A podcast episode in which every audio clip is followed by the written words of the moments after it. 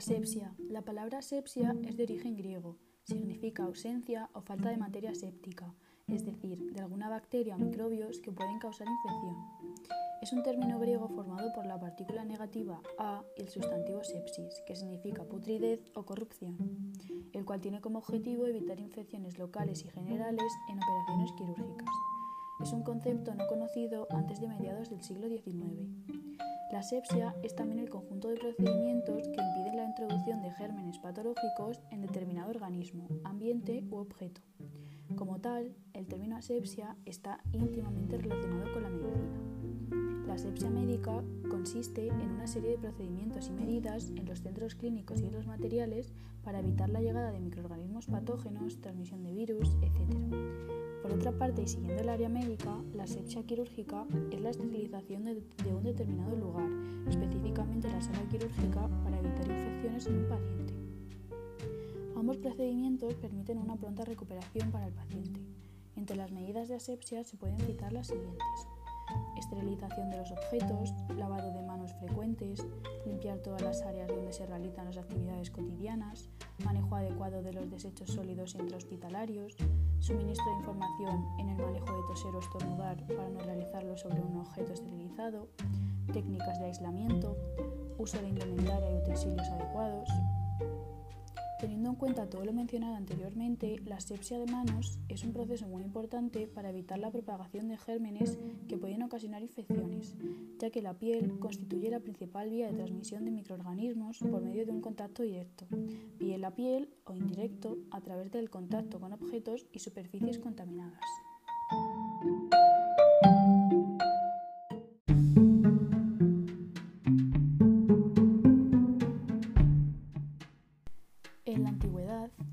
El desconocimiento de la existencia de bacterias y de su capacidad infecciosa hizo que hasta el siglo XIX no existiera regla alguna higiénica en los quirófanos. Esta ignorancia era responsable de muchas muertes que pudieron haberse evitado simplemente con lavarse bien las manos con jabón. Sobre la pista del problema estuvo ya en el siglo XVII el holandés Anton Van con sus más de 400 observaciones sobre bacterias. Dos siglos más tarde, hacia 1859, los científicos observaron que la principal causa de muerte de las mujeres que iban a dar a luz era la fiebre puerperal, fiebres que ellos llamaron subidas de leche mala. Todo se reducía a tener en cuenta la higiene.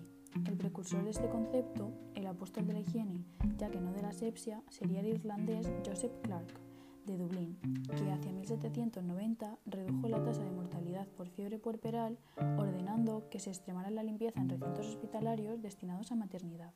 Su yerno, Robert Collins, hizo que en 1829 se desinfectara con cloro las salas, camas y la ropa.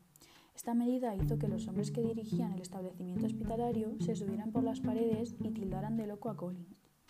En el año 1935, el norteamericano Oliver Wendell Holmes comenzó a hablar de la naturaleza infecciosa de la fiebre puerperal, afirmando que incluso las manos, aunque limpias en apariencia, podían ser vehículo de infecciones.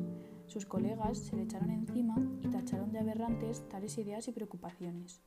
Dos años después de esto, en 1845, el húngaro Philip advirtió que el número de víctimas por fiebre puerperal era mayor cuando el médico que asistía a la paciente no se había lavado las manos previamente. También era mayor cuando se encargaban de la paciente los estudiantes de medicina que las comadronas, porque éstas se lavaban las manos y aquellos no. Philip ató cabos y mandó instalar lavabos en la puerta de los quirófanos obligando a los estudiantes a lavarse las manos. Aquello pareció a muchos un acto despótico e insultante y lograron echarle a su trabajo, a pesar de que había sido defendido por colegas importantes. Este fue readmitido de nuevo al cambiar de director del establecimiento hospitalario, pero al poco tiempo murió. Se considera que el inventor de la asepsia es Joseph Lister. La asepsia no se impuso hasta 1867, año en que Lister publicó sus conclusiones y trabajos proponiendo la limpieza de las heridas con ácido fénico. Fue en Francia donde por primera vez se adoptaron estas medidas. En 1870 los trabajos de Louis Pasteur sobre el papel de microbios se llevaron al triunfo la idea de la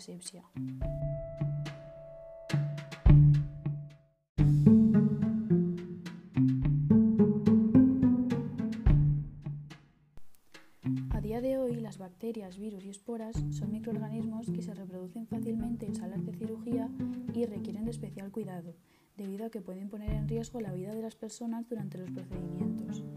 La infección quirúrgica es una complicación que afecta a los hospitales desde el punto de vista biológico y económico, ya que no solo se puede causar elevados costos para el paciente, la familia y los servicios de salud, pueden causar incapacidad y hasta la muerte.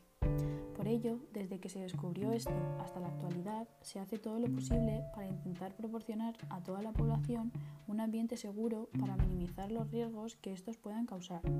Y la manera más efectiva de hacerlo es la asepsia, la cual permite destruir todos los microorganismos en cualquier objeto que se encuentre en contacto con el paciente durante cualquier procedimiento.